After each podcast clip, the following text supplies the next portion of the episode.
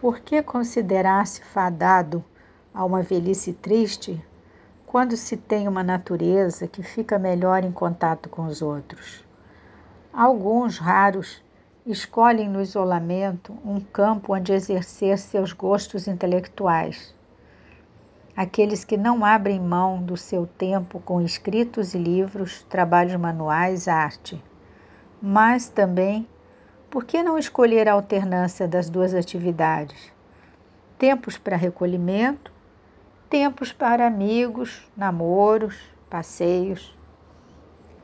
Freud costumava exemplificar o valor da convivência que traz calor humano, a necessidade de pertencer à horda, com a história dos porcos espinhos na era glacial, que, para não morrer de frio, optaram por viver próximos, apesar de essa convivência ferir com os espinhos.